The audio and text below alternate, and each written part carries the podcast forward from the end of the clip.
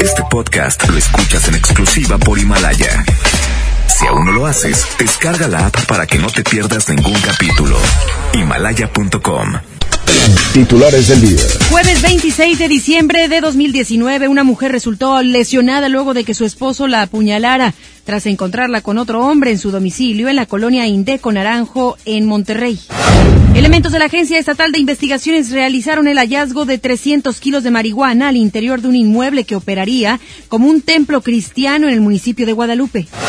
En información local, luego de ser visto en un casino de Argentina, el ex gobernador Rodrigo Medina ahora fue captado en un crucero con rumbo a Uruguay y Chile. En información nacional, México denunciará a Bolivia ante la Corte Penal Internacional por el asedio a la embajada mexicana. La economía mexicana se contrae un 0.7% durante el mes de octubre. MBS Noticias, Monterrey, con Leti Benavides. La información más relevante de la localidad, México y el mundo. Iniciamos. Muy buenas tardes, bienvenidos y bienvenidas, esperando que estén muy bien en este jueves ya 26 de diciembre, muchos de vuelta a la chamba después de pasar el día de ayer pues descansando, abriendo regalos, en el recalentado, en fin, cada quien disfrutó de alguna manera en particular el 25 de diciembre.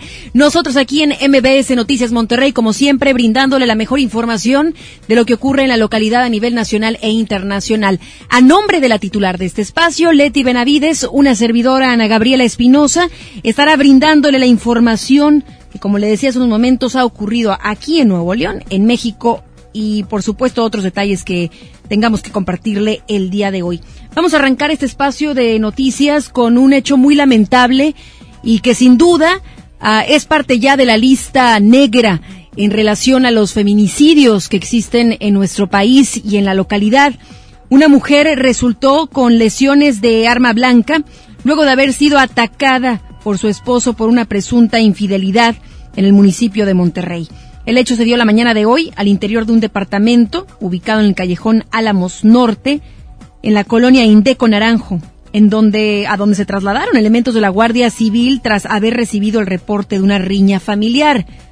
Al llegar al lugar, la mujer identificada como Guadalupe Lara Hernández, de 25 años, presentaba una herida superficial en el cuello, además de varias lesiones en las manos. La lesionada identificó a su esposo José Hernández como el responsable quien pudo ser detenido y aseguró que había sorprendido a su esposa en compañía de un amigo sosteniendo relaciones sexuales. Se dio a conocer que las lesiones de la mujer fueron provocadas por proteger a la persona con la que se encontraba de su esposo. Entonces, esta mujer con lesiones importantes, afortunadamente no pierde la vida. Hay que aclarar eso. Al inicio le decía yo que se unía a la lista negra de feminicidios. No, corrijo. Está eh, con lesiones, con lesiones en el, en el cuello y que sí se une más bien a la lista de violencia hacia las mujeres. Por cualquier razón, sabemos, en nuestro país lamentablemente han ascendido los casos de violencia a las mujeres y este es otro caso. Ya las autoridades estarán investigando, por supuesto, el detalle del caso y en cuanto exista algo más relacionado a ello, aquí nosotros tendremos esa información. Y seis personas resultaron con heridas de bala luego de haber sido atacadas en diferentes puntos del estado durante Nochebuena y Navidad. El primer lesionado se registró la tarde del pasado martes frente a una tortillería ubicada entre las calles Palma y Antiguo Camino a Villa de Santiago en el municipio de Monterrey. En el hecho, el afectado Víctor Salazar Marmolejo resultó con una herida de bala en el abdomen y otra en la pierna. Ese mismo día, pasadas las cinco de la tarde, otra persona fue reportada con lesiones de bala sobre Francisco Certuche y Abalino González en la colonia Certuche, en Guadalupe. En el ataque, la persona identificada como Francisco Daniel Manrique Fragoso, de 22 años, resultó con dos heridas de bala. Más tarde, una fuente policíaca confirmó un tercer percance al interior de una tienda ubicada en aparatistas y guitarristas en la colonia Paseo de San Bernabé. Ahí un hombre se hizo pasar por un cliente y disparó contra la empleada del lugar identificada como Dulce Natalí Vargas Padilla de 30 años. Ya por la noche de ese mismo día, un hombre y una mujer fueron agredidos con un arma de fuego entre las calles Los Pinos y Peñasco en la colonia Nuevo Almaguer en Guadalupe. Las víctimas fueron identificadas como Fidel Hernández García, de 42 años, y Sara Elizabeth Hernández, de 20, quienes fueron agredidos cuando salieron a la calle para comprar cerveza. Otro hecho se dio en el municipio de Sabinas Hidalgo, donde un policía baleó a un hombre, luego de que presuntamente este lo iba a agredir con un machete. Autoridades no dieron a conocer más detalles sobre este hecho. Más de 300 kilos de marihuana fueron asegurados durante un cateo por elementos de la Agencia Estatal de Investigaciones en el municipio de Guadalupe. El cateo se dio la tarde de ayer en una bodega ubicada sobre la calle Pitágoras 218A, en la colonia residencial Minerva, cuando durante un recorrido por el sector, elementos de la policía ministerial notaron a una persona sospechosa al exterior de la bodega. Posteriormente, al momento de acercarse, el sospechoso escapó del lugar. Luego de esto, el Ministerio Público solicitó una orden de cateo para inspeccionar el lugar, en lo que uniformados de la Policía de Guadalupe y Guardia Nacional cerraron la calle como medida preventiva y de seguridad. Posteriormente, luego de haber sido otorgada la orden de cateo, los agentes entraron al lugar y encontraron 20 paquetes de droga correspondiendo a, correspondiente a 300 kilos de marihuana. Sin embargo, afuera del lugar se encontraba colgada una lona que identificaba al lugar como un centro cristiano, por lo que autoridades están investigando este inmueble. Tras este hallazgo de 300 kilogramos de droga, la Agencia Estatal de Investigaciones ya indaga dicho inmueble donde fueron encontrados. Quien tiene más información puntual es mi compañero Denny Leiva, a quien saludo con mucho gusto. Adelante, Denny, ¿cómo estás? Muy buenas tardes, Ana Gabriela. Luego de este hallazgo de varios paquetes de marihuana en la colonia residencial Minerva, el director de la Agencia Estatal de Investigaciones, Esteban Cantú, señaló que ya se está investigando si el lugar donde se encontró la droga realmente fungía como un templo religioso. En el lugar se encontraron lonas viejas con varios mensajes, lo que hace suponer la razón social del inmueble. Sin embargo, la Fiscalía ya indaga si de verdad se trataba de un templo o bien si esto era solo una fachada para la distribución de droga. Vamos a escuchar a Esteban Cantú. Había una, una lona ahí con mensajes alusivos a que pues, se pudiera tratar de un, templo religioso. Estamos investigando si en algún momento dado se utilizó como, como tal. Eh, ya se encontraba algo despintada la, la, lona que se encuentra al exterior. Y pues bueno, ahorita estamos en, ese, en esa parte de la investigación. Pudiera ser una fachada que hayan estado utilizando pues, bueno, los, estos, delincuentes. Y estamos ahorita indagando quién es el propietario de la bodega eh, bueno, para, para avanzar en la investigación. Ana Gabriela, y en más información de seguridad, el director de la agencia también reiteró que este cierre de año la Fiscalía está a la espera de que se resuelva el tema de su presupuesto, esto para definir en qué áreas se harán las inversiones necesarias. Esteban Cantú señaló que el reclutamiento de los elementos policíacos nunca es suficiente, por lo que buscan contratar a 300 agentes ministeriales para el próximo año. Vamos a escuchar existen los recursos necesarios para poder seguir contratando elementos policíacos. Definitivamente, como lo he mencionado en otras ocasiones, en el tema de seguridad nunca es suficiente la cantidad personal y pues bueno, estamos con la esperanza de que podamos contratar más, más personal. Bueno, la verdad no sé ahorita por el tema presupuestal cuántos podamos contratar, sin embargo, pues fácilmente yo creo que la, la Agencia de Investigaciones necesita por lo pronto unos 300 elementos más. Ana Gabriela, así las cosas en materia de seguridad, nosotros seguiremos muy al pendiente de más información. Claro que sí, gracias, Denny. Buenas tardes. Hay más información relacionada también a la droga, porque dos hombres fueron detenidos por posesión de marihuana y cocaína en el municipio de Monterrey. El hecho se dio la noche de ayer entre las calles Luis G. Urbina y 21 de marzo, en la colonia Nueva Madero, cuando durante un patrullaje elementos de policía de Monterrey le marcaron el alto a los pasajeros de una camioneta en color rojo debido a que los notaron con una actitud sospechosa y tratando de evadirlos.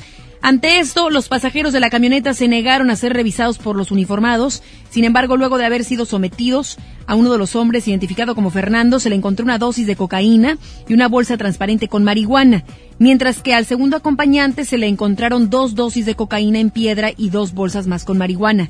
La camioneta fue asegurada por las autoridades para ser investigada, mientras que los dos detenidos fueron trasladados a la estación Alamey de la policía, en donde fueron puestos a disposición del Ministerio Público. Tres personas fueron detenidas la mañana de hoy en el municipio de Guadalupe, luego de que fueran encontradas a bordo de un auto reportado como robado la semana pasada.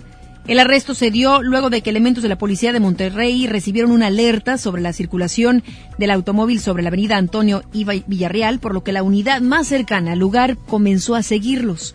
Posteriormente, sobre las calles Fierro, Esponja y Duclo Salinas, en Guadalupe, los agentes le marcaron el alto a los pasajeros del vehículo y confirmaron que se trataba del carro reportado como robado. Ante esto, los policías procedieron a cuestionar a los individuos sobre la procedencia del automóvil. Sin embargo, los detenidos no pudieron ofrecer alguna explicación. Las personas identificadas como Carlos Alberto, de 34 años, Josué Claudio, de 21 años, y Melissa Ayarelli, de 18, fueron trasladados a la Secretaría de Seguridad Pública y Vialidad de Monterrey, donde quedaron a disposición del Ministerio Público. Estos dos últimos tanto Josué Claudio de 21 años y Melissa Yareli de, de 18, jóvenes, muy jóvenes que ya están empezando en estas malas prácticas. Y bueno, ya las autoridades dará a conocer qué sucederá con ellos y se realizará la investigación correspondiente. Vamos a más información, accidentes que se presentaron en el área metropolitana de Monterrey. Un tráiler quedó volcado luego de que su conductor dormitó en el municipio de Guadalupe. El hecho se registró la madrugada de hoy sobre el bulevar Miguel de la Madrid a la altura de la avenida Día del Empresario, en donde la unidad de tres toneladas se estrelló contra el talud en una de las curvas de ese bulevar y salió proyectado para después volcar. El conductor de la unidad fue identificado como Gerardo Saldaña, de 21 años, quien resultó con lesiones graves, por lo que los cuerpos de auxilio le brindaron atención inmediata. Más accidentes en este lamentablemente pierde la vida una joven después de una volcadura y también resultan heridas más personas en el municipio de Galeana. Le platico, el hecho se dio la tarde de ayer a la altura del kilómetro 165 de la carretera México-Puebla, cuando según información de agentes de la Policía Federal, el conductor del vehículo se salió del camino provocando que el carro diera tres volteretas. Al lugar llegaron elementos de protección civil quienes confirmaron la muerte de María Guadalupe Lorena Ramírez de 18 años, quien se encontraba en el asiento del copiloto. Otras personas que viajaban en el auto, incluyendo el conductor, recibieron primeros auxilios y fueron trasladados a un hospital de Saltillo. Una persona perdió la vida y otras cinco resultaron lesionadas luego de un choque ayer por la tarde en el municipio de Cadereyta. El accidente se registró sobre el kilómetro 107 del libramiento Alfonso Martínez Domínguez, en donde tres autos impactaron. Al lugar llegaron elementos de los cuerpos de auxilio quienes confirmaron la muerte de uno de los conductores. Posteriormente se dio a conocer que los pasajeros y conductores de los otros automóviles también resultaron con lesiones, por lo que todos fueron trasladados al hospital de Pemex y a un hospital privado para su atención médica. Precaución en mayúsculas en estos días. Si es que usted salió de la ciudad y está por regresar, tomar carretera o quien vaya a tomar carretera en estos días, por favor revise las condiciones de su automóvil, maneje descansado, en sobriedad y por supuesto que los pequeños tengan su, que estén debidamente sentados en los automóviles con su car seat, con su asiento especial para evitar cualquier tipo de lesiones de gravedad si es que ocurriese un percance. Esa es la invitación y lo que las autoridades constantemente nos dicen a nosotros ciudadanos automovilistas, Protección Civil no se cansa de decirnos de utilizar el cinturón de seguridad, de obedecer las señales de tránsito, utilizar también el, carrito de niños, etcétera. Así es que hay que cuidarnos, que, que ya no siga esta lista de accidentes que se han presentado a lo largo de estos pasados cuatro o cinco días, en donde han sido días de muchos accidentes. Más de 55 personas fueron detenidas en el estado durante los festejos del 24 y 25 de diciembre. En el municipio de Monterrey se reportaron 19 detenidos por faltas administrativas y otros 5 por cometer un delito. En el municipio de Cadereyta hubo 13 aprehensiones, la mayoría por alteración del orden y escándalo, mientras que en el municipio de San Nicolás se registraron 11 detenidos por faltas y otros 2 por otros delitos. Por último, en el municipio de Santa Catarina fueron siete los detenidos por alterar el orden en el municipio. MBS Noticias, Monterrey. Cambiamos totalmente de información eh, con datos del sistema de alertas de la Secretaría de Hacienda. En el tercer trimestre del año, la deuda de Nuevo León con proveedores y contratistas disminuyó 33.3% respecto al mismo periodo de 2018 al bajar de 2.025 millones a, a 1.249 millones de pesos. La reducción es la más baja para un tercer trimestre desde el 2017 y también para lo reportado para todo el 2016 en la cuenta pública de ese año. El coordinador de investigación en el Centro de Mejoramiento de la Calidad Democrática Internacional, Cristóbal Meléndez, dijo que la reducción de la deuda de Nuevo León con proveedores y contratistas refleja una mejor administración financiera. Agregó que la entidad se ha concentrado en resolver poco a poco sus compromisos y esto ha ayudado a menores presiones financieras. Y a pesar de la prohibición de las ferias del cohete en varios municipios, pues se registraron varios accidentes con pirotecnia relacionados a la pirotecnia. Vamos con Giselle Cantú. Ella tiene un reporte completo relacionado a esto. Buenas tardes, Giselle, adelante. Hola, ¿qué tal? Muy buenas tardes, Ana Gabriela. Y a pesar de que en algunos municipios de la zona metropolitana se prohibió la venta de pirotecnia, en los últimos días se han registrado varios incendios y personas lesionadas por quemaduras debido al uso de estos cohetes. Ayer una palmera en la colonia Estadio en Monterrey se incendió a causa de que un fuego artificial cayera sobre esta planta, lo cual alarmó a los cuerpos de auxilio quienes acudieron para sofocar el siniestro.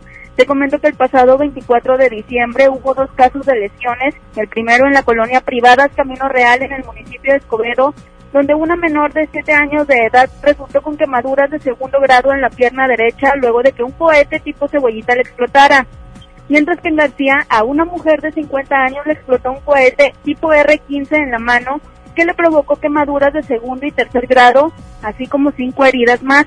El 20 de diciembre se registró un incendio en un baldío en la colonia Garzanieto, en el municipio de, Monterrey, presuntamente a causa de la explosión de un fuego artificial. Cinco días antes, Ana Gabriela, otro caso similar sucedió en una bodega de Guadalupe, la cual fue consumida por el fuego. Se informó que un grupo de niños se encontraban jugando y aventaron pirotecnia al inmueble. En Juárez, otro caso lamentable fue el de un cohete perdido que estalló a un recién nacido, ocasionándole quemaduras de segundo y tercer grado en el pecho y cuello. La madre del menor refirió que se encontraba dándole de comer cuando cayó el fuego artificial. De acuerdo a Protección Civil del Estado, el número de accidentes relacionados al uso de fuegos artificiales ha disminuido en un 50%. Sin embargo, las situaciones de riesgo siguen presentándose. Ana Gabriela, es el información. Muy buenas tardes. Muy buenas tardes. Gracias, Giselle. Buenas tardes. Vamos a más detalles. El secretario de Finanzas y Tesorero General del Estado, Carlos Garza Ibarra, informó que el gobierno estatal y los municipios de Nuevo León recibieron recursos federales por 1.049 millones de pesos provenientes del Fondo de Estabilización de los Ingresos de las Entidades Federativas. Explicó que de esta cantidad, 778 millones de pesos corresponden al gobierno del estado, mientras que entre los municipios se distribuirán 271 millones de pesos. Garza Ibarra indicó que estos recursos son parte de los de las participaciones federales, por lo que deberán ser aplicados en los programas y obras establecidos originalmente. Vamos a más información. La advertencia de operativos antialcohol durante la Nochebuena frenó a los conductores ebrios en Monterrey, Guadalupe y San Nicolás. Y es que solamente se registraron nueve casos de personas detenidas por esta infracción. San Nicolás fue el municipio en el que más detenciones de este tipo hubo, con cinco personas en estado de ebriedad.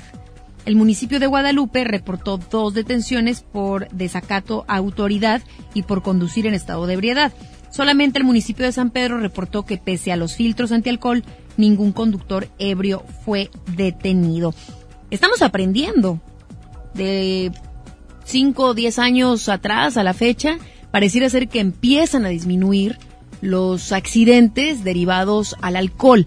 Empezamos a, empezamos a utilizar otras alternativas, tenemos pues el transporte público, también plataformas que desde nuestro celular podemos acceder. Y creo yo que los accidentes ahora los que han aumentado son los que están relacionados al uso del teléfono. Ahí faltaría otra campaña más. ¿Qué le pareciera que hubiera pues un poquito más de estrategia por parte de las autoridades en controlar esto? Y es que es impresionante que uno cuando va manejando por las calles se encuentra con el conductor de al lado, de enfrente, por doquier, inclusive los mismos peatones, utilizando los celulares. Embobados y por supuesto que esto no permite que estén en el presente y sí que hay algunos accidentes bastantes diría yo, relacionados al uso de los teléfonos. Así es que en relación a lo que le decía hace unos momentos, fue un año tranquilo de detenciones y creo yo entonces que sí están eh, las autoridades generando estrategias positivas y los ciudadanos, porque esa es la clave, que como ciudadanos tomemos conciencia al momento de manejar. Vamos a más detalles.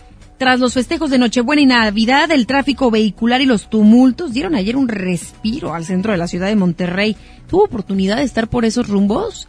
Increíble, ¿eh? Eh, muy tranquilas las calles, las avenidas, a lo que se vivió, por ejemplo, el fin de semana previo a la Navidad, la, el mismo martes 24 de diciembre que todavía existía pues esas, esas prisas por comprar los regalos, los últimos preparativos para la cena. La Avenida Juárez, en el primer cuadro de la ciudad, que un día antes de Navidad era un caos por las compras de última hora, pasó a estar prácticamente desierta. Sin embargo, pese a la reducción de camiones y pirotecnia, el área metropolitana de Monterrey reflejó una mala calidad del aire. Trabajadores del municipio de Monterrey recolectaron ayer por la mañana más de 45 toneladas por los festejos de Navidad en el primer cuadro de la ciudad. El secretario de Servicios Públicos de Monterrey, Marcelo Segovia, informó que los trabajos fueron realizados por 34 personas. Agregó que esta recolecta solamente representó lo hecho durante el primer turno, por lo que tenían una proyección de que recolectarían alrededor de 70 toneladas de basura durante todo el día de ayer. Cabe destacar que, de acuerdo a Marcelo Segovia, en un día normal el ayuntamiento recoge alrededor de 30 toneladas de basura solamente en el centro de Monterrey.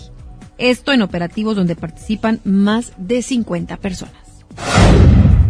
El coordinador del grupo legislativo del PRI, Francisco Cienfuegos, convivió ayer en una posada con vecinos de la colonia Independencia. Ahí les prometió seguir trabajando en el Congreso local para fomentar los valores familiares, la convivencia, el amor, la paz y la armonía entre los ciudadanos.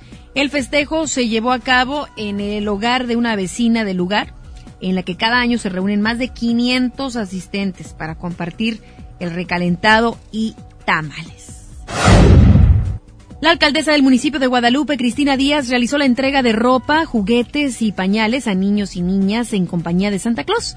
La entrega de obsequios se llevó a cabo en el hospital universitario, donde recién nacidos, hasta menores de 14 años, recibieron los obsequios. La alcaldesa deseó una pronta recuperación a todos los pequeños hospitalizados y además aprovechó para felicitar a las mujeres que se convirtieron en madres.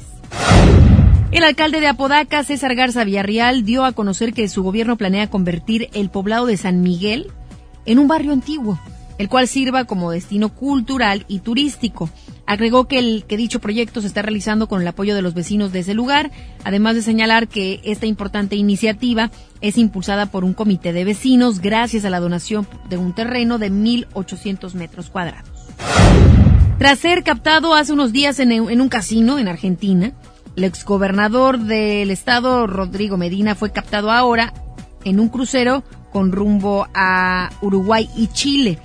Medina de la Cruz fue visto ayer en compañía de su esposa Greta y varios amigos en uno de los bares de la embarcación. Pues son unas muy lindas vacaciones las que se está dando el ex gobernador Rodrigo Medina junto a su familia. La investigación, pues ahí sigue, quedó ahí, ¿no? En fin, tendremos más información en cuanto tengamos. Sin embargo, en redes sociales, estas imágenes eh, se han estado viralizando pues inclusive desde ayer, no antier, le dábamos a usted cuenta de que se encontraba en un casino en Argentina. Más adelante en MBS Noticias Monterrey. México denunciará a Bolivia ante la Corte Penal Internacional por el asedio a la embajada mexicana. La economía mexicana se contrae un 0.7% durante el mes de octubre. MBS Noticias, por la mejor 92.5 FM, con Ana Gabriela Espinosa en ausencia de Leti Benavides. Esta y más información en mbsnoticias.com. Regresamos. ¿Alguna vez te preguntaste dónde terminan las botellas de Coca-Cola? Por un tiempo, nosotros tampoco. Lo sentimos. Por eso en Coca-Cola nos comprometimos a producir cero residuos para el 2030 y aunque ya empezamos por reciclar 6 de cada 10 botellas, aún no es suficiente. Así que vamos a reciclar el equivalente a todo lo que vendamos. Pero no podemos hacerlo sin ti. Ayúdanos tirando tu envase vacío en el bote de basura. Entre todos podemos. Coca-Cola, hagamos esto juntos. Súmate en unmundosinresiduos.com. Hidrátate diariamente. Amigos, les tengo una noticia. ¿Sabían que ya pueden escuchar y disfrutar el podcast de este programa en Himalaya? Así es, Himalaya es la app más increíble de podcast a nivel mundial que ya está en México y tiene todos nuestros episodios en exclusiva. Disfruta cuando quieras de nuestros episodios en Himalaya. No te pierdas ni un solo programa. Solo baja la aplicación para iOS y Android o visita la página de himalaya.com para escucharnos por ahí. Himalaya.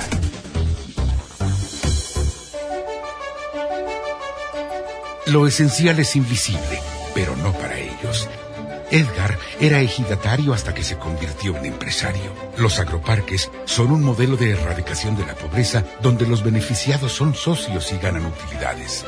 Este ejemplo de colaboración entre universidad, empresarios y gobierno está llamando la atención en México. Hay obras que no se ven, pero que se necesitan. Nuevo León, siempre ascendiendo. Lo esencial es invisible, pero no para ellos. Edgar era ejidatario hasta que se convirtió en empresario. Los agroparques son un modelo de erradicación de la pobreza donde los beneficiados son socios y ganan utilidades. Este ejemplo de colaboración entre universidad, empresarios y gobierno está llamando la atención en México. Hay obras que no se ven, pero que se necesitan. Nuevo León, siempre ascendiendo. En México está creciendo la esperanza, un movimiento que se vuelve cada día más grande con la honestidad, las propuestas y la alegría de nuestra gente. Estamos unidos y eso nos hace más fuertes para transformar lo que parecía imposible cambiar. En cada ciudad, en todas las regiones, somos más los mexicanos con Morena y contigo seremos la mayoría que va a comenzar un nuevo capítulo en la historia de México. Vente a Morena, la esperanza de México. Juntos haremos historia. Contra la influenza, protégete. Deben vacunarse personas con diabetes, obesidad y enfermedades del corazón o respiratorias. También personas que viven con VIH-Sida, enfermos de cáncer o inmunosuprimidos, así como todo el personal de salud. Recuerda, la vacuna es gratuita y se aplica en cualquier unidad de salud. Por tu bienestar y el de tu familia, vacúnate. Secretaría de Salud. Gobierno de México. Este programa es público, ajeno a cualquier partido político. Queda prohibido su uso para fines distintos a los establecidos en el programa. En Walmart, este fin de año, además de la cena, llevas momentos inolvidables. Sidra Valle Redondo el Pomar o Pomarosa de 1.7 litros a 135 pesos cada una. Y variedad de ensaladas preparadas desde 139 pesos el kilo. Walmart, lleva lo que quieras, vive mejor. Come bien, evita el exceso. Aceptamos vales del gobierno de la Ciudad de México.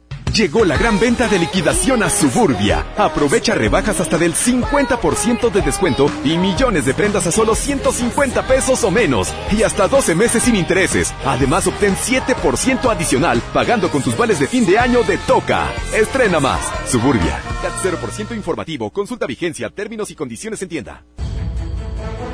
El trabajo engrandece a un país. El respeto fortalece a su pueblo. La honestidad lo hace justo. La legalidad hace libre a su gente. Por leyes justas e incluyentes, trabajamos en la 64 legislatura. Así, refrendamos nuestro compromiso de servir. Senado de la República. Cercanía y resultados.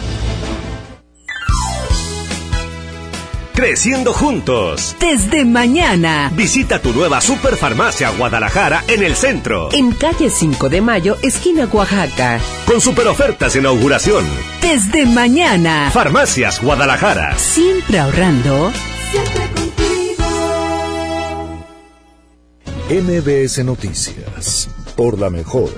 92.5 FM con Ana Gabriela Espinosa en ausencia de Leti Benavides. Esta y más información en mbsnoticias.com.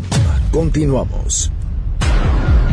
Vamos con el doctor César Lozano en un minuto para vivir mejor. Un minuto para vivir mejor con el doctor César Lozano. Yo creo que un hábito, una costumbre que muchos tenemos es interrumpir a los demás cuando hablan. Y generalmente lo hacemos o porque la otra persona no sabe exactamente lo que quiere expresar, o por la lentitud que tiene para expresar sus ideas, o porque yo tengo la respuesta a muchos de los interrogantes que se están planteando ahí. Pero está comprobado que las personas que interrumpimos de repente a los demás, estamos demostrando que los demás tienen menos valía que yo. ¿Qué hacer cuando alguien nos interrumpe? Lo que yo realizo normalmente cuando alguien me interrumpe es lo dejo que hable y luego digo una frase como, a ver, ¿qué te estaba platicando? Es como para intentar de hacer consciente tu interrupción. Dos, si la situación sigue una y otra vez, yo ya no hablo, espero a que termines de expresar todo, guardo silencio y cuando me pregunten por qué, digo, es que he intentado de compartirte esta idea, pero no he podido terminarla. No, sin afán de decirle, me interrumpes. No he podido terminar la idea que te he querido expresar. Si hay mucha confianza, sí es bueno decir. Cuando empiezo a hablar, he notado que últimamente me interrumpes. Depende del grado de confianza, ¿no crees tú? Ánimo. Hasta la próxima. En Información Nacional. El gobierno de México advirtió al de Bolivia que si no cesan las acciones de hostigamiento en su embajada y residencia en La Paz, el Estado mexicano emprenderá acciones jurídicas o políticas ante organismos y tribunales internacionales. A través de la Embajada de México en Bolivia, el pasado 23 de diciembre se envió una nota diplomática al Ministerio de Relaciones Exteriores en la que se protestó por la excesiva vigilancia al exterior de la misión mexicana. Además, se denunció que la embajada ha identificado que aparatos electrónicos no tripulados sobrevuelan de manera frecuente las misiones, lo cual supone una intromisión indebida. Luego del asedio de Bolivia a la embajada mexicana, esta mañana, durante su conferencia de prensa matutina, el presidente Andrés Manuel López Obrador anunció que el país demandará a Bolivia ante la Corte Penal Internacional. Además, habló sobre las acciones migratorias y del operativo Frozen. Vamos con Angélica Melín. Ella está en la Ciudad de México y tiene todos los detalles.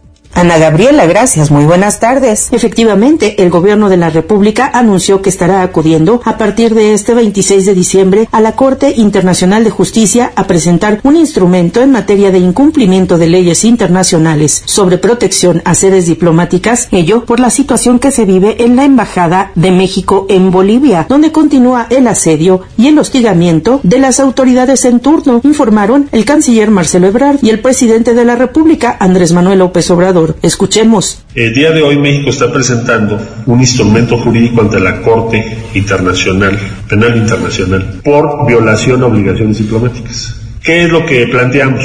Que se preserve y se respete la integridad de las instalaciones y de quienes están al interior de esas instalaciones que se consideran parte del territorio mexicano. Por eso estamos recurriendo a la Corte Penal Internacional. Ebrard Casaubon puntualizó que el recurso a presentar es ante la Corte Internacional de Justicia y no ante la Corte Penal Internacional, como refirió en primera instancia. En ese marco, el presidente Andrés Manuel López Obrador hizo un llamado a que las autoridades vigentes en Bolivia no caigan en el intento de violar la soberanía de México al ingresar a su embajada de manera irregular y con ello dar un golpe como los que se registraron en las épocas de las dictaduras en América Latina. Esperemos que se recapacite y que se respete el derecho de asilo y que se aleje cualquier tentación de tomar eh, o vulnerar nuestra soberanía al querer penetrar en nuestra embajada, en la embajada de México en Bolivia. Eso no lo hizo ni Pinochet. Es la información. Muchísimas gracias a nuestra compañera Angélica Melín. El ministro de Gobierno de Bolivia, Arturo Murillo, aseguró que no existe ningún asedio contra la Embajada de México en su país, por lo que la denuncia que presentará el secretario de Relaciones Exteriores, Marcelo Ebrard, contra el gobierno de la presidenta Janine Áñez no procederá. Detalló que la orden de la presidenta es resguardar a las embajadas y los diplomáticos a pesar de que el gobierno mexicano fue quien violó los tratados internacionales al permitir que el exmandatario de ese país, Evo Morales, realice declaraciones políticas. El presidente Andrés Manuel López Obrador afirmó que en 2020 no habrá sorpresas desagradables como aumento de impuestos, gasolinazos en el servicio de la luz ni en la deuda pública como nos tenía acostumbrados gobiernos anteriores. Aseguró que todo lo anterior se ha logrado por la disciplina en el manejo de las finanzas públicas porque no se ha gastado de más en hacienda pública. Cero aumento en la deuda pública. Son buenas noticias para que este, estemos tranquilos al fin de año eh, y que disfrutemos eh, los días que vamos a tener de descanso y de convivencia con la familia. Este, no van a haber eh, sorpresas desagradables para el año próximo en lo económico. La Secretaría de Hacienda informó que a partir del primero de enero del 2020 cigarros, gasolinas y refrescos subirán de precio. Cabe recordar que lo anterior fue aprobado por los diputados y senadores en la miscelánea fiscal para el próximo año, en donde se hicieron modificaciones a la ley de los impuestos, en el impuesto especial sobre producción y servicios, el IEPS, IVA, así como en el impuesto sobre la renta, el ISR. La secretaría que encabeza Arturo Herrera explicó que en el caso de la gasolina, de las gasolinas, la cuota del IEPS para la Magna pasará de 4.57 pesos a 4.95 pesos por litro para la Premium de 4.060 a 4.18 pesos por litro, mientras que para el diésel la cuota del impuesto será de 5.44 pesos por litro y para los combustibles no fósiles será de 4.18 pesos. Para los cigarros el JEPS aumentará a partir del primero de enero de 0.35 pesos a 0.49 pesos. El indicador global de la actividad económica registró una caída anual de 0.7% en el décimo mes del presente año, con lo que sumó cuatro meses consecutivos en números negativos y hasta el pasado octubre seis contracciones. Con el panorama anterior, expertos prevén que la economía mexicana cierre el año con cifras negativas. Y más eh, lamentables noticias. Datos del Secretariado Ejecutivo del Sistema Nacional de Seguridad Pública difundidos ayer indican que entre enero y noviembre del presente año se registraron 916 víctimas de feminicidio en México. La cifra anterior es la más alta para un periodo idéntico desde 2015, cuando el delito se tipificó en los estados y el secretariado comenzó a registrarlo a nivel nacional. Cabe mencionar que en 2018 la cifra para todo el año ascendió a 912 víctimas. Las estadísticas ya mencionadas reflejan un aumento del número de víctimas año con año, ya que durante 2015 hubo 426. En 2016 se registraron 642 y en 2017 la cifra subió a 765. Ante el incremento de número de accidentes automovilísticos en las carreteras del país, la Cámara de Diputados avaló un conjunto de reformas para garantizar la seguridad de los usuarios. En primera instancia, los legisladores aprobaron una reforma a la ley de caminos, puentes y autotransporte para prohibir el uso de teléfonos celulares al conducir vehículos por las carreteras, salvo que se haga con la tecnología de manos libres. Por otro lado, aprobaron una reforma a la Ley Federal de Telecomunicaciones y Radiodifusión para castigar con, con 15 años de prisión a las personas que utilicen equipos para bloquear señales de radiocomunicación con el fin de cometer algún delito. Al PRI le costó 21 millones 200 mil pesos todo el material de papelería para llevar a cabo su elección interna de renovación de la dirigencia nacional, en la que los priistas eligieron a Alejandro Moreno Cárdenas como su nuevo presidente para el periodo 2019-2023. Repito la cifra, 21 millones 200 mil pesos. Esta suma de dinero es cercana a los 21 millones 600 mil pesos que el gobierno federal propuso para subsidiar la sanidad e inocuidad agroalimentaria en Aguascalientes o a los 23 millones de pesos que costará el abasto de leche liconza para el 2020. De acuerdo con el contrato que el partido firmó con el corporativo SEC, el monto total incluye impuestos y la distribución de todos los materiales, como boletas, actas y tinta endeleble en los 32 estados de la República donde se llevó a cabo la elección.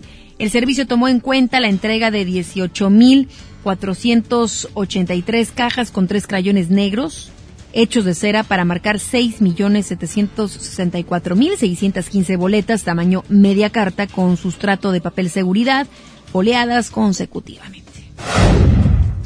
El secretario de Desarrollo Económico de la Ciudad de México, Fadlalá Acabani, aseguró que el incendio que se registró durante la Nochebuena en el mercado de la Merced se trató de un accidente, ya que no se encontró pirotecnia o elementos que pudieran apuntar a que haya sido provocado. Estimó que la rehabilitación del mercado tomará un año si es que no hay daños estructurales en el mismo, lo que de alguna manera dijo no afectaría tanto a los comerciantes, ya que no tendrán que reubicarlos. El funcionario agregó que uno de los compromisos de la jefa de gobierno, Claudia Sheinbaum, quien realizó ayer un recorrido por el mercado para ver las afectaciones, es la rehabilitación paulatina, lo cual se pondrá en marcha. En este sentido, Acabani detalló que 1.240 locatarios del mercado resultaron afectados, de los cuales 728 tuvieron pérdidas totales. MBS Noticias, Monterrey. Resumen 2019. Casi puedo decirles que el 95% tiene que ver con delincuencia organizada y un 5% solamente con violencia del fuero común que la Guardia Nacional tiene que tener una estrategia específica con este propósito, desde la formación hasta la investigación y prevenir eh, feminicidios. Y la culpa no era mía, ni dónde estaba, ni cómo vestía. Y la culpa no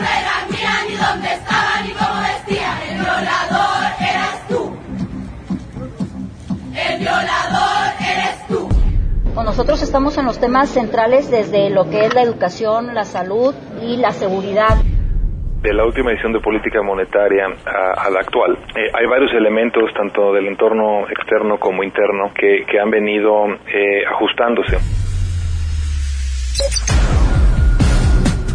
Seguimos con este resumen que preparamos todo el equipo de MBS Noticias Monterrey para usted, para que tenga la información más importante de lo que sucedió durante este 2019. Y es que este año supuso un alza considerable en cuanto a feminicidio se refiere. Vamos con Denny Leiva. Él tiene información de lo que aconteció en este tema aquí en Nuevo León. Un año difícil fue lo que vivieron las mujeres en el estado de Nuevo León, esto ante una alerta de género vigente desde el 2016 y un aumento de la violencia que provocó que la entidad alcanzara los primeros lugares en materia de feminicidios. Entre los casos que más acudieron a los regiomontanos se encuentra el de Diana Elizabeth Rodríguez, una joven que perdió la vida el 17 de mayo luego de que dos hombres en estado de intoxicación la estrangularon, grabaron el hecho y después enterraron su cuerpo en el municipio de Suazua. Dos meses después, se registró otro atroz incidente en el fraccionamiento Mirador de San Antonio en Juárez. Ahí, una mujer fue asesinada por su esposo frente a su hija de tan solo 5 años de edad. Posteriormente, en agosto, otro hecho pondría en jaque a las autoridades judiciales luego de que Connie Janet, de 27 años, fue asesinada por su pareja sentimental en el municipio de Suazua. La víctima habría presentado 15 denuncias ante el Ministerio Público sin obtener ninguna respuesta, lo que generó una indignación a nivel nacional. Entre estos y otros casos, causaron que de acuerdo al Secretariado Ejecutivo del Sistema Nacional de Seguridad Pública, a finales de noviembre se registraran 58 feminicidios. El documento señala que en otros 31 casos de homicidio culposo también participaron mujeres, lo que posicionó a Monterrey como el municipio con más feminicidios en una tasa de 2.82 casos por cada 100.000 habitantes. El estado también obtendría el tercer lugar como la entidad con más feminicidios. Ante esta problemática, la administración estatal a través del secretario general de gobierno Manuel González detalló que buscan combatir este problema gracias a los programas sociales que combatan las causas de la violencia de género como violencia familiar, la drogadicción y el pandillerismo. Nosotros, bueno, ahorita lo platicábamos en la reunión, casi puedo decirles que el 95% tiene que ver con delincuencia organizada y un 5% solamente con violencia del fuero común. ¿Qué puede ser? Pues por las propias incidencias delictivas de violencia familiar o de la violencia entre parejas o los asuntos pasionales. Aunado a estas acciones, el gobierno estatal ha indicado que ya se trabaja de manera en conjunta con el Congreso del Estado para homologar las leyes necesarias y que así se colabore a plenitud para reducir el número de homicidios contra las mujeres, cifra que está por alcanzar las 100 víctimas. Informó para MBS Noticias Monterrey, Lenny Leiva. Y a nivel nacional también se registró un aumento en feminicidios. Vamos con nuestra compañera Giselle Cantú. Tiene el detalle completo. De acuerdo con cifras del Secretariado Ejecutivo del Sistema Nacional de Seguridad Pública, de enero a octubre se registraron 833 feminicidios en México, con 153 casos. Veracruz es el estado con mayor número de feminicidios. Le sigue el Estado de México con 95, Nuevo León con 58, Puebla registró 52 y la Ciudad de México 50 casos. Según el informe de violencia contra las mujeres del Secretariado Ejecutivo, Monterrey encabeza la lista de los municipios con más delitos de este tipo con 16 víctimas, mientras que en Culiacán son 13, Ciudad Juárez 12 y en cuarto y quinto lugar Tijuana y Jalapa con 11 casos. El 22 de agosto el presidente Andrés Manuel López Obrador informó que ya se trabaja para tener una estrategia con la Guardia Nacional para tener una mejor formación en atender estos casos. Planteamiento que se está haciendo, se está llevando a la práctica. Hoy hablamos de eso, que la Guardia Nacional tiene que este, tener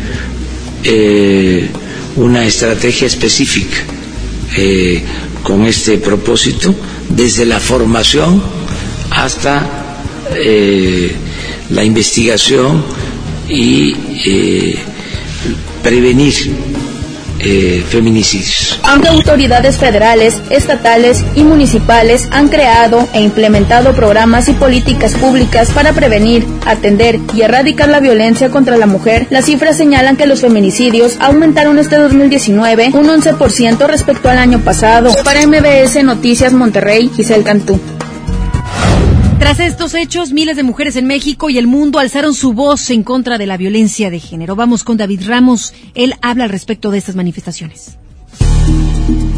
A diferencia de años anteriores, las marchas feministas retumbaron más a lo largo de este 2019 alrededor de todo el mundo con el fin de buscar libertad, justicia e igualdad entre las personas. El punto de partida más reciente se originó en Argentina, en el año 2016, cuando miles de feministas levantaron su voz contra la violencia de género y el feminicidio. A partir del asesinato de Lucía Pérez, quien con tan solo 16 años fue violada y drogada, surgió el hashtag Ni Una Menos. Más tarde en Chile, Perú, Colombia, México y en países del continente europeo también se convocaron a marchas similares. En el tercer mes del presente año, el movimiento feminista del 8 de marzo, que comenzó en el 2018, se hizo presente alrededor del planeta, especialmente en América Latina y en España. Las marchas llevaron a protestar en contra de los gobiernos por aspectos de igualdad, el aborto y en general la reivindicación de las mujeres en la sociedad. En Buenos Aires, Argentina, más de 500.000 personas se reunieron a protestar y criticar al gobierno del presidente de ese país, Mauricio Macri, pues la violencia en contra de las mujeres iba en aumento. Italia, Alemania y Bélgica son algunos de los países europeos que también participaron en los movimientos de este día, pero las participaciones fueron menos significativas con alrededor de 10.000 asistentes. Cinco meses después, el 16 de agosto, mujeres se manifestaron en la Ciudad de México en respuesta a la postura del gobierno capitalino que calificó como provocación la protesta convocada cuatro días antes, cuando un grupo de mujeres rompió cristales de la Procuraduría General de Justicia e irrumpió las instalaciones. En esta marcha se registraron disturbios, incendios y pintas en estaciones del Metrobús y en monumentos históricos, como el Ángel de la Independencia. Durante la jornada, un hombre atacó a un periodista durante la transmisión en vivo. Tres meses después, en noviembre, mujeres de distintas ciudades del mundo se manifestaron contra la violencia de género y compartieron videos de la forma en que decidieron alzar la voz. París, Londres, Chile, Ciudad de México y Bogotá fueron algunas de las ciudades en las que las mujeres salieron a manifestarse al grito de un violador en tu camino, movimiento que fue lanzado en Chile, pero poco a poco varios colectivos se fueron uniendo. Y la culpa no era mía, ni dónde estaba, ni cómo vestía. Y la culpa no era ni dónde estaba, ni cómo vestía. El violador eras tú. El violador eres tú. Son los pacos.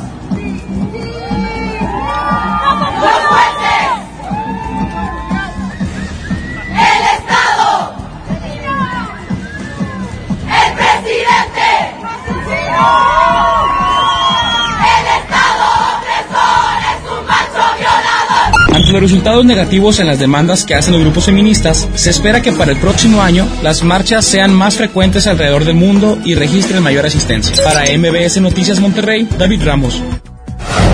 En otros temas, el próximo año nuevo, en el próximo año, Nuevo León deberá ajustarse a un presupuesto estatal apretado y austero. Vamos con Judith Medrano, nos platica del mismo.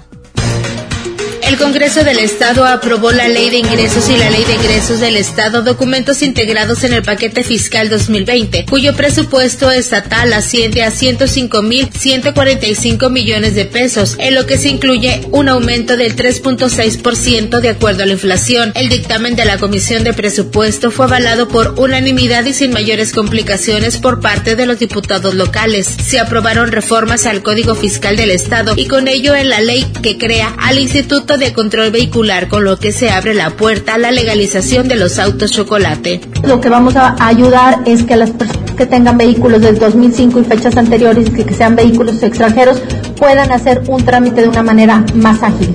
Además, esto también eh, tiene que ver con el tema de seguridad, porque vamos a tener un control de, obviamente de los automóviles este, que, que, sean extranjeros. Para la Fiscalía General de Justicia se destinaron 178 millones de pesos como extra a lo solicitado, es decir, 2.128 millones de pesos, mientras que en el Poder Judicial tendrá un total de 2.120 millones de pesos, es decir, 300 millones menos de lo solicitado. En lo avalado se manifiesta que se va a privilegiar a los sectores más vulnerables del Estado de Nuevo León, principalmente en materia de vivienda para la población de escasos recursos. Y por primera vez se contiene un fondo de apoyo cultural con un estimado inicial de 30 millones de pesos. En cuanto a la deuda, se autorizó al Ejecutivo del Estado pueda obtener un financiamiento de 2.900 millones de pesos para obras y acciones de inversión pública productiva. Como fuente de pago o garantías se establecen diversos fondos estatales y federales, principalmente participaciones, sin comprometer el balance financiero actual. El financiamiento neto de largo plazo lo representa el 5% de los ingresos de libre disposición, respetando el límite de techo financiero neto, resultado del sistema de alertas, el cual es del 5%. Por lo tanto, no existirán aumentos de deuda que sean superiores a lo permitido por la Ley de Disciplina Financiera para las entidades federativas y municipios. Así lo mencionó la diputada panista Mirna Grimaldo Iracheta. Es este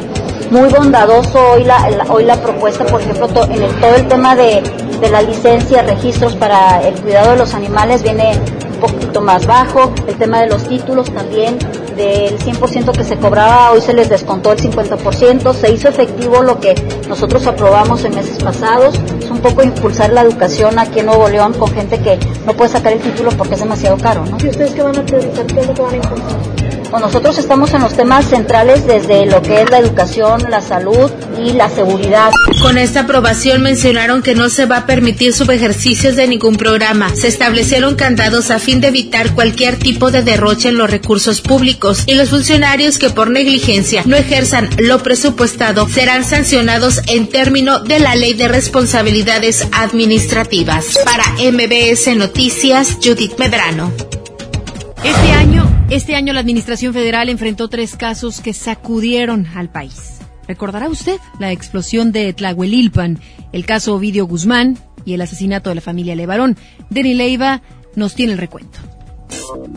El primer año del presidente Andrés Manuel López Obrador estuvo marcado por varios hechos destacados que sacudieron a la sociedad, los cuales pusieron a prueba a la nueva administración federal con resultados que generaron un descontento en la ciudadanía. Luego del inicio de la lucha contra el robo de combustible, el 18 de enero la administración buscó contratar a 2.000 conductores para pipas con el fin de garantizar el abasto. Ese mismo día, en Tlajehuilpan Hidalgo, pobladores acudieron a llevarse combustible de una toma clandestina. Sin embargo, una explosión mató a 137 personas. Tras esto, el presidente López Obrador aseguró que fue el hecho que más le ha afectado en su etapa como gobernante. Hemos pasado en un año por momentos difíciles, pero no muchos, cinco. Uno, el más doloroso de todo, el que más me pegó en lo íntimo, fue lo de la explosión en Hidalgo, donde perdieron la vida 137. Otra situación crítica este año ocurrió el 17 de octubre cuando Culiacán, Sinaloa, vivió una jornada violenta de balaceras, bloqueos y quema de vehículos como resultado del intento de captura de Ovidio Guzmán, hijo de Joaquín El Chapo Guzmán. Tras horas sin una versión oficial, la administración reconoció que fue un operativo fallido de las fuerzas federales en el que habían detenido a Ovidio Guzmán, pero se optó por liberarlo, esto para evitar que los cárteles cometieran una masacre en Culiacán. La decisión fue duramente criticada, sin embargo el presidente señaló que había sido lo correcto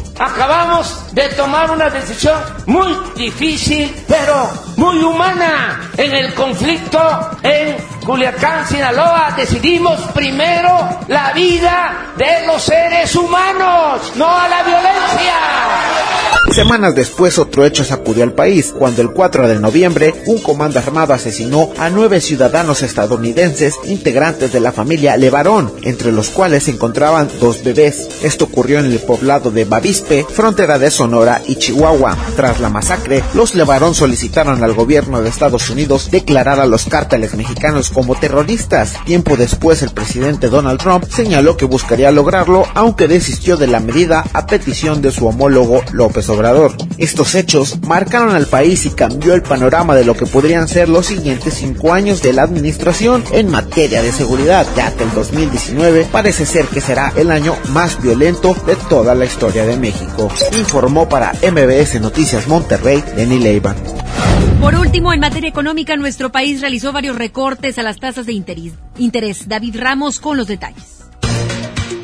Debido a las expectativas de crecimiento a nivel mundial y la guerra comercial entre China y Estados Unidos, la Reserva Federal de Estados Unidos se vio forzada a realizar recortes a las tasas de interés. Lo anterior provocó que nuestro país hiciera lo propio y comenzara también a disminuir sus tasas de interés. Fue en el mes de julio cuando después de 11 años, la Fed realizó su recorte en 25 puntos base para pasar a un rango de 2%. Para el mes de agosto, la Junta de Gobierno del Banco de México decidió recortar también sus tasas de interés en 25 puntos base. Pasó de 8.25 a 8%. Ante esto, el gobernador de Banjico, Alejandro Díaz de León, dijo que la baja en las tasas se debió a las tensiones comerciales entre Estados Unidos y China. De la última edición de política monetaria a, la actual, eh, hay varios elementos, tanto del entorno externo como interno, que, han venido eh, ajustándose. En la parte externa eh, se ha venido consolidando pues esta narrativa de mayor tensión comercial y también algunos de los efectos que esto ya ha tenido en la producción industrial global, en la inversión con una tonalidad en la, en la inversión corporativa en, prácticamente todas las economías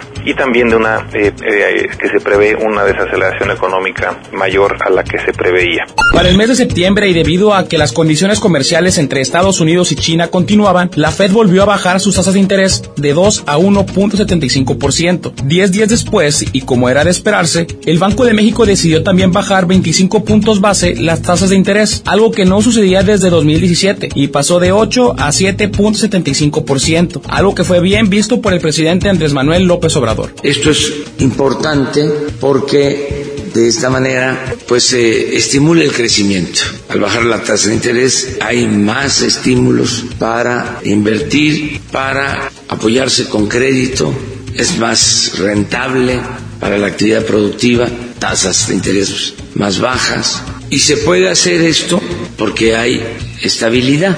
Para el mes de noviembre y debido a que la inversión fija de empresas estadounidenses y las exportaciones se mantenían débiles, la Fed por tercera vez consecutiva bajó sus tasas de interés, de igual manera en 25 puntos base, para quedar en un rango de 1.50. Y el 19 de diciembre, la Junta de Gobierno del Banco de México decidió recortar las tasas de interés por cuarta vez en 25 puntos base, para dejarla en un rango de 7.25%. Dicha decisión se dio por mayoría. Cabe mencionar que uno de los miembros habría votado porque el recorte fuera de 50 puntos base. La Junta consideró que, aun y cuando la información para el cuarto trimestre es limitada, ellos estiman que la debilidad que se ha venido arrastrando en 2019 persista, por lo cual se tomó dicha determinación. Con las bajas o recortes a las tasas de interés, se busca disminuir el impacto negativo por la crisis económica que se vive a nivel mundial. Con información de Jorge Mascorro para MBS Noticias Monterrey, David Ramos.